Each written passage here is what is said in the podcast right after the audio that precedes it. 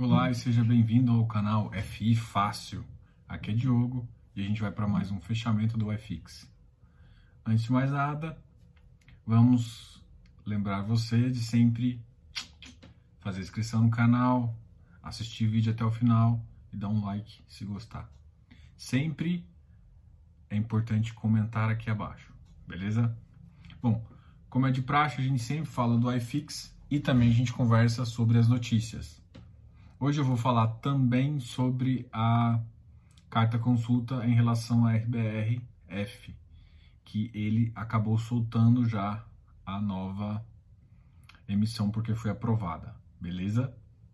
Bom, as notícias mais interessantes hoje, justamente que a bolsa teve iniciou o dia com uma forte alta, uh, mas no final acabou terminando o dia levemente negativo.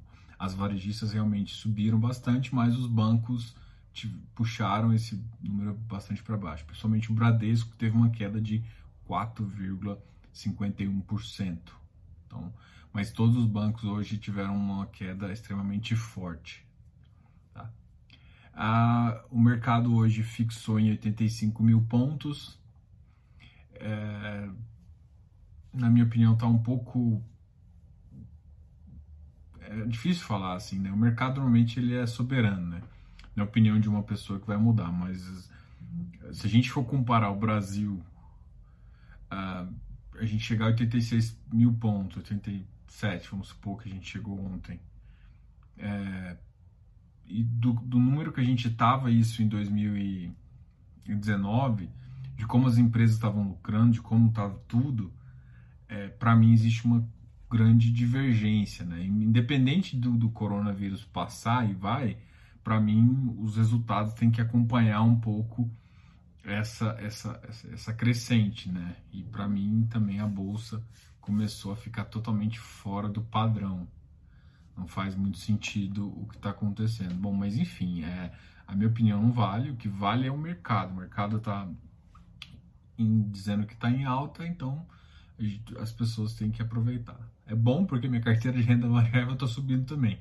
O, o, que, o que eu estou querendo falar é que eu acho estranho, dadas as circunstâncias, tá? Em termos de resultado das empresas estão vindo cada vez piores e mesmo assim a bolsa está chegando a patamares bons, assim, relativamente. Eu acredito, eu acreditaria que ela ficaria um pouquinho tempo mais baixo, iria subindo à medida que uh, os resultados, a economia realmente fosse voltando. A gente ainda tem a economia em alguns estados praticamente parada, ou 60%, 70% parada. Tá? Então isso é, um, é, um, é uma coisa a se pensar.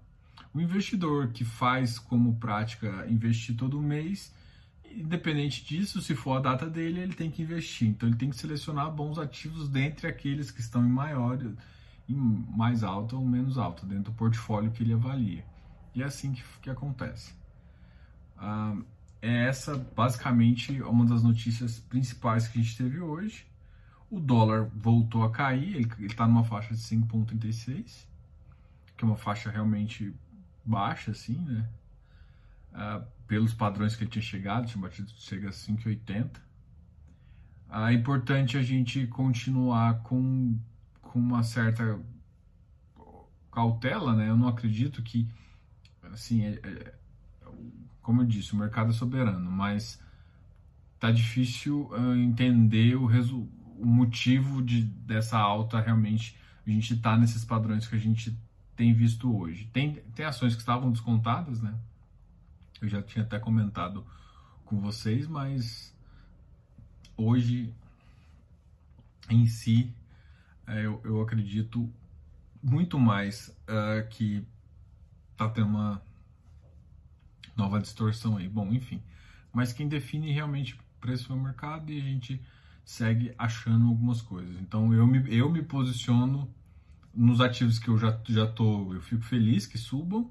É, eu tô eu tô ainda pensando no que entrar, então não, não é, em algum, eu tô evitando entrar em algumas coisas, tá? Nesse preço que, tá, que eu tô vendo hoje, é essa minha posição, entendeu? Minha posição não é bye bye bye, tá? Eu, eu, eu tô com cautela. Sim, sempre tem que ter cautela, mas eu tô, na verdade, numa posição. Espera um pouco, tá? Eu tô. tô é, acho que ainda tem muita coisa para se ver e, e não faz tanto sentido para mim essa, essa, esse, o que está acontecendo agora, tá?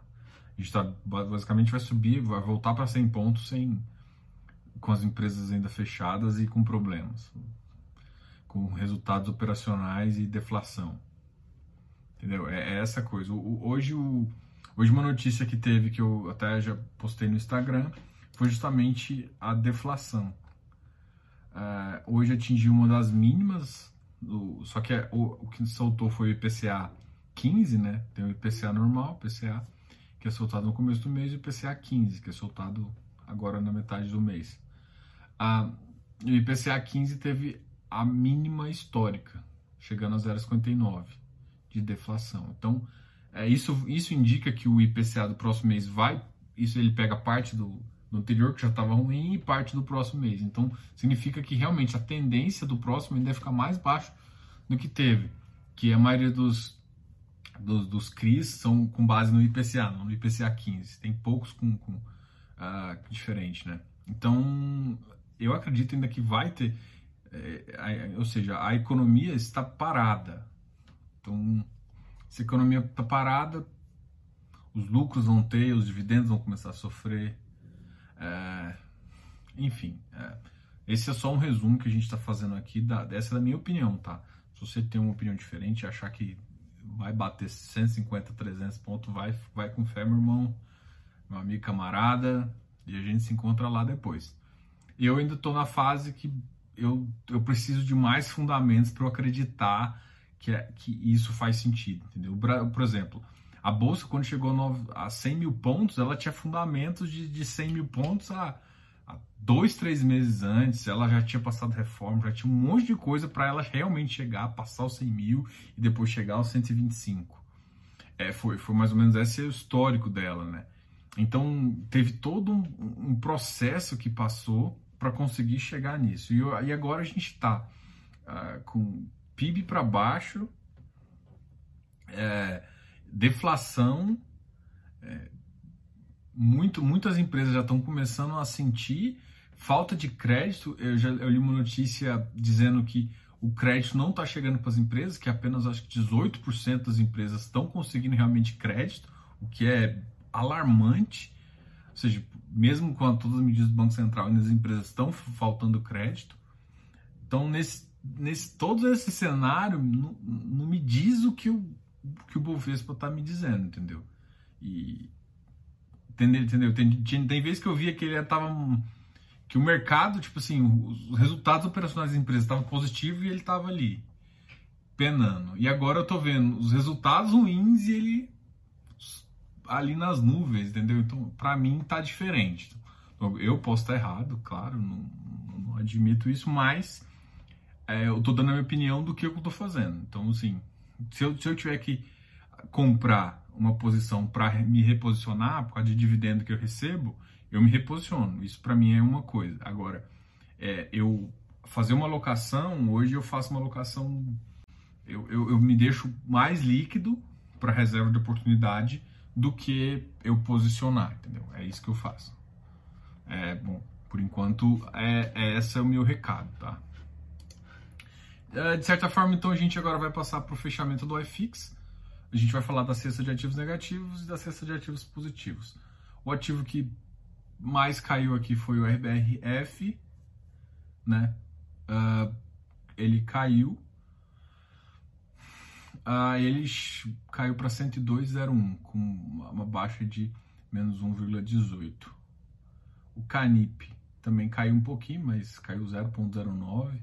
VISC também, praticamente, esses daqui 0,09 para mim é praticamente constante. Então, o Canip, VISC, BCFF e RB Properties praticamente ficaram constantes. O único que realmente caiu foi o RBR Properties, uh, o RBRF, mas a ele é parte daquela notícia que a gente vai comentar no final, tá? Que foi justamente a aprovação uh, da, da, alteração dessa emissão. Então, ela havia uma emissão 400, continua uma emissão 400, e diminuiu a régua, diminuiu uh, o cheque, né? O cheque vai vir bem menor, então muito provavelmente essa, uh, essa oferta vai conseguir o mínimo ali, é 10 milhões. Então, isso é importante pra caramba, né? Então, assim, é, é uma oferta 400, né? O que o mercado tinha, eu já vi, eu já tinha visto ofertas 476. Ofertas 476 são aquelas que com os esforços reduzidos. Então, normalmente, quando o cara vai para oferta 476, ele já sabe para quem vai, pelo menos em, em, termos de oferta mínima, né? Então, quando vai para 400, ele normalmente não sabe. Mas, assim, pelo valor que está aqui, tá um valor muito baixo, eu acredito que esse mercado, é, essa, essa, essa emissão também já tem dono, tá? O que vai ser bom para o fundo, né? O fundo entrar com dinheiro agora é um momento positivo para ele fazer isso, tá? Eu acredito, ah, mas pode agora só subir. Bom, mesmo que agora só suba, ele pode posicionar em, algum, em alguns ativos, né? Ele tem feito uma posição até, acho que eu não, não sei se eu consegui, sol, sol, eu vou soltar um artigo do RBRF, que aí vai te ajudar também na decisão de você participar ou não, tá? Então agora a gente vai falar dos ativos ah, que tiveram melhor desempenho. Eu vou, vou, vou ver aqui, vou falar dos ativos acima de 1%, tá? O Vigip cresceu 1,09, foi para 93. Deixa eu só fazer uma, um parêntese aqui, analisar os, os shoppings, o que ficou praticamente constante, mas ele está na minha faixa negativa ainda, 96. Vamos olhar o XP Mall. O XP Mall foi um dos que subiram bastante, 1,64, foi para 93. Então, o spread dele já está diminuindo, acho que já está fazendo sentido. Agora, quem vai puxar mesmo é o MOL e o HSML. O MOL está 81, o HSML está 80,47. Então, esse é o resumo dos shoppings aqui. Vamos ver o HGBS também, que é um que eu gosto de olhar, 195. Ó, tem que tomar cuidado que ele, ele, ele é um que só vale, sim, se você gosta de entrar nele, no preço atual, eu não pagaria mais de 200, tá? Na situação que tá. Ah, entendeu? Esse é o recado que eu tenho. Bom, então vamos voltar aqui. Então, Vigip 1,09, XP XP Properties 80, MXRFs 10,56, 1,34%. HGBS a gente falou 195, 1,5%. HGRS 142, XPMOL 93, então XPMOL é um que está também arrumando o bico para cima. Continuando aqui com o Iridium. O Iridium está 104,89, né? Ele é um, um ativo que eu sempre comentei. Se você pegou no preço que eu tinha comentado, você está felizão. É, ele é um ativo que fica normalmente na casa dos 120, tá? Vigir também é um ativo interessante de ter, só que ele é um ativo de CDI, tá? Então, é, provavelmente ele vai ficar próximo do, do VP, que é em torno de 92, 90, entre 92 e 94, tá? Mas, então ele tem espaço para subir, só que de qualquer forma, em termos de rendimento, para o futuro, é, pelo menos esse ano, vai ser bem prejudicado, porque ele é baseado no CDI, né? Apesar dele não. O, o KNCR, a base dele é 100% do CDI. Esse é o objetivo dele. Né? O que dá mais, eles, eles cobram. O Vigir, ele normalmente é CDI mais um, CDI mais dois. Tá? Então, se você tá. Se a taxa de juros realmente for para, ah, vamos supor, 2,25, aí vai pagar 3,25. Então, se você fizer essa conta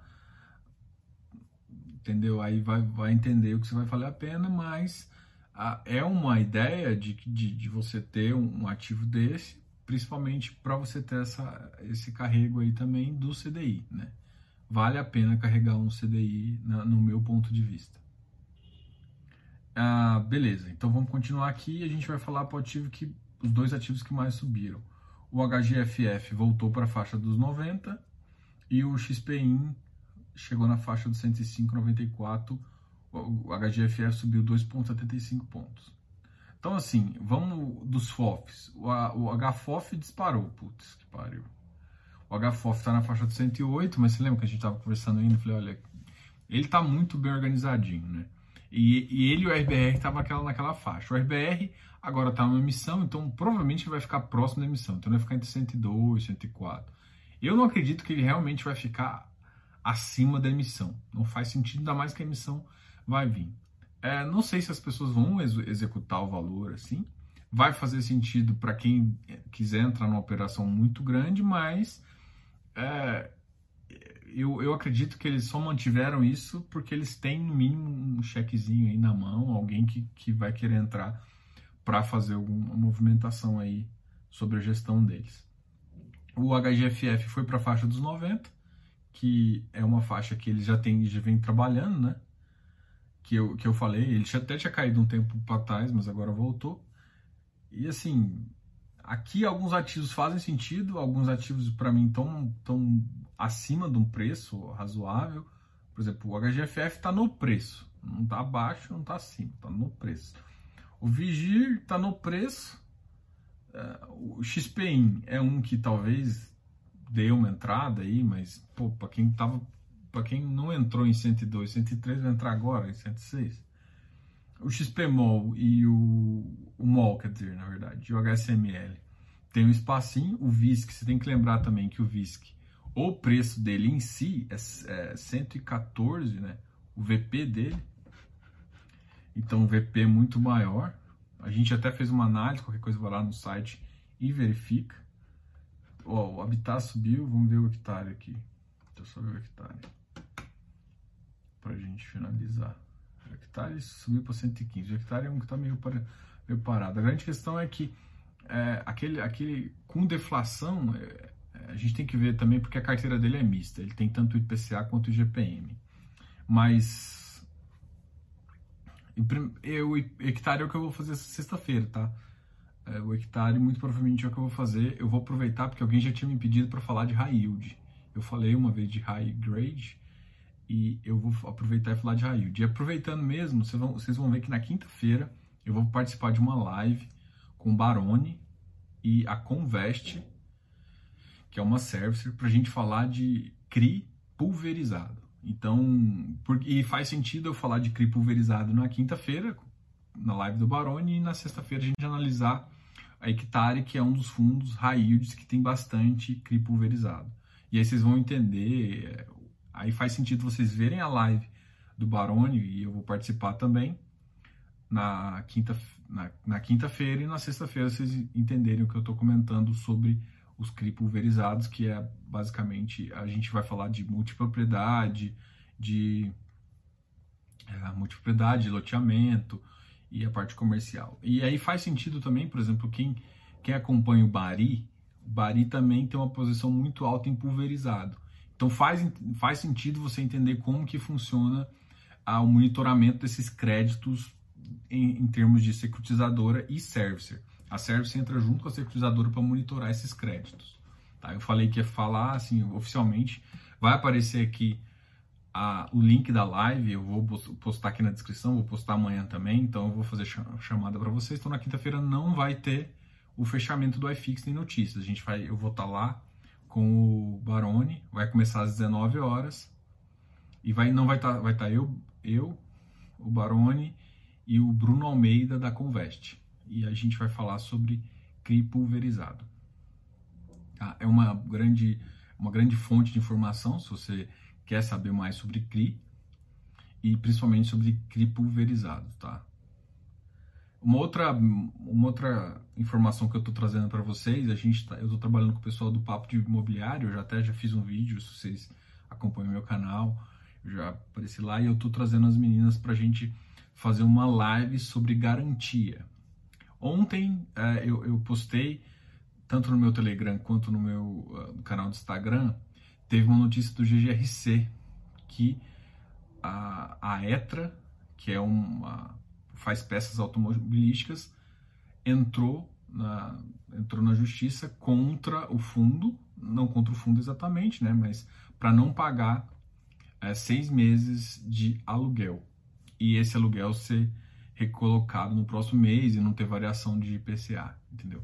Ele entrou, na primeira instância ele perdeu, foi isso que estava no no, no, no, fato relevante, mas na, na segunda instância o desembargador deu como uh, positivo a entrada, né? É, ou seja, deu como positivo e aceitou a, a liminar do, do juiz é, e aceitou a, as colocações do advogado e deu uma liminar justamente isentando a cobrança. Então, atualmente a ETA tem uma liminar, e, ou seja, isso faz com que o, fundo perca 11 centavos por mês, se isso realmente for comprovado.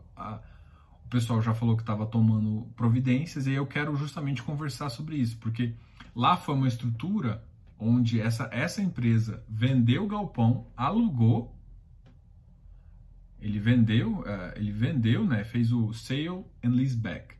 Então ele, a empresa vendeu e alugou de volta. E o fundo acabou comprando justamente para ter essa garantia. Ele tem uma garantia fiduciária de, de pelo que está escrito nos relatórios lá, mas mesmo assim entrou na justiça e ganhou liminar. Então faz sentido a gente começar um pouco a discutir em termos de como é que vai ser o pós-pandemia das correções de aluguel, entendeu? Então, essas correções de aluguel vai, vai dizer um pouco de como vai ser o mercado para frente, porque em, em teoria o, o, o, inquilino vai ter um pouco mais de voz, vai ter, vai ser muito difícil um juiz simplesmente ignorar, falar assim, olha, eu tenho mil famílias aqui, eu não estou conseguindo pagar, só que a grande questão é o seguinte, até que ponto isso está certo, até que ponto está errado pelo que não, não ficou claro para o cotista, mas pelo que eu entendi da leitura lá, não, não houve uma procura da própria empresa em tentar negociar. Ou se houve, não ficou claro lá, entendeu? Então, isso me preocupa um pouco, porque parece que falta um pouco de maturidade também na, na, na própria GGR é, em, em, em, ficar à frente disso, né? essa é a minha opinião. Eles eles tinham que, beleza, eles deixar levar processo judicial tem que ser o último caso. Se os caras realmente tiverem motivo de não, porque o mercado automobilístico está parado e pode ser uma justificativa real, é, podia pensar numa cobrança menor, mas que não impactasse tanto o fundo, 50%, alguma coisa nessa faixa. Não deixar realmente chegar na justiça. E, e, e eles falarem que eles serem comunicados só em segunda instância, mesmo que o primeiro juiz nem, nem deu ok. Então, ah, tem, tem muita informação que, que veio por fato relevante, mas que falta ah, o, o fundo esclarecer melhor. E aí faz sentido a gente conversar com advogados justamente que tem essa experiência para a gente entender como é que funciona a garantia, como é que funciona tudo mais, tá? Então esse foi mais ou menos o recado que eu queria passar. A gente, a gente vai fazer essa live na quinta-feira com o Barone. Na sexta-feira a gente vai falar do, do hectare, que é justamente do CRI pulverizado, e na próxima semana a gente está preparando com o pessoal de papo de imobiliário sobre garantia. Né? A gente vai falar de CRI, garantia, e a gente vai falar também de alguns aspectos legais, talvez de multipropriedade, e dessas, dessas questões que, que vão começar a surgir de inquilinos pedindo mudança no contrato. Né? Então, é, como é que a gente pode se precaver legalmente disso? Como é que o fundo tem que fazer? E o que, que realmente é direito uh, por isso? O que, que a gente tem que considerar, entendeu? É, no, normalmente, o, o, que, que a, é a minha opinião em relação a isso? Tem a parte revisional. Revisional justamente é um objeto legal que foi criado. Isso é muito comum em São Paulo, em outros lugares nem tanto que é justamente o objeto legal, fala assim, se o mercado estiver ruim, normalmente se ajusta o preço, e aí e quem discute às vezes não é nem a empresa A e a B, ou seja, o inquilino e o proprietário, não é nem eles, é um terceiro que fala, olha, o preço mais justo por esse metro quadrado seria tal. E aí isso o mercado pode ser para cima quanto para baixo. Agora estava todo mundo feliz porque ia vir um monte de revisional com o mercado puxando para cima. Então isso ia puxar o preço do metro quadrado e o preço do, do aluguel para cima. Só que está acontecendo agora justamente o contrário. O mercado tá pra voltou para baixo, né? Por conta da crise, e isso vai puxar o preço para baixo. Mas uh, isso vai ficar, vamos dizer assim, sendo os próximos capítulos. Não dá para tentar é, é, adivinhar nada. O que eu quero mesmo mostrar para você é como que isso funciona legalmente.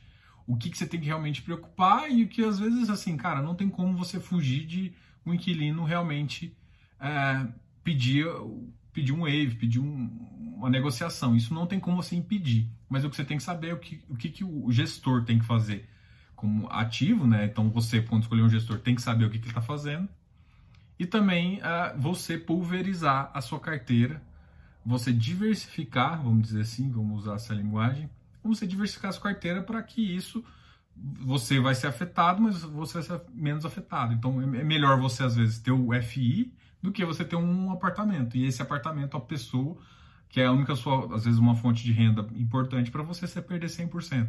Enquanto você pulveriza em fundos imobiliários, você consegue ter parte das receitas. Então, é, essa questão aí é, uma, é outro interesse que tem que ser avaliado, entendeu? E a gente vai terminar por aqui. Uh, não se esqueça da, das lives que a gente falou, né? A gente vai ter uma live com o Barone nas, na quinta-feira, Barone e a Convest, tá ok? Lembra sempre de se inscrever no canal aqui, deixa comentários, sempre ative o sininho, as notificações é muito importante e dá um like no vídeo. Gostou? Até amanhã. Tchau, tchau.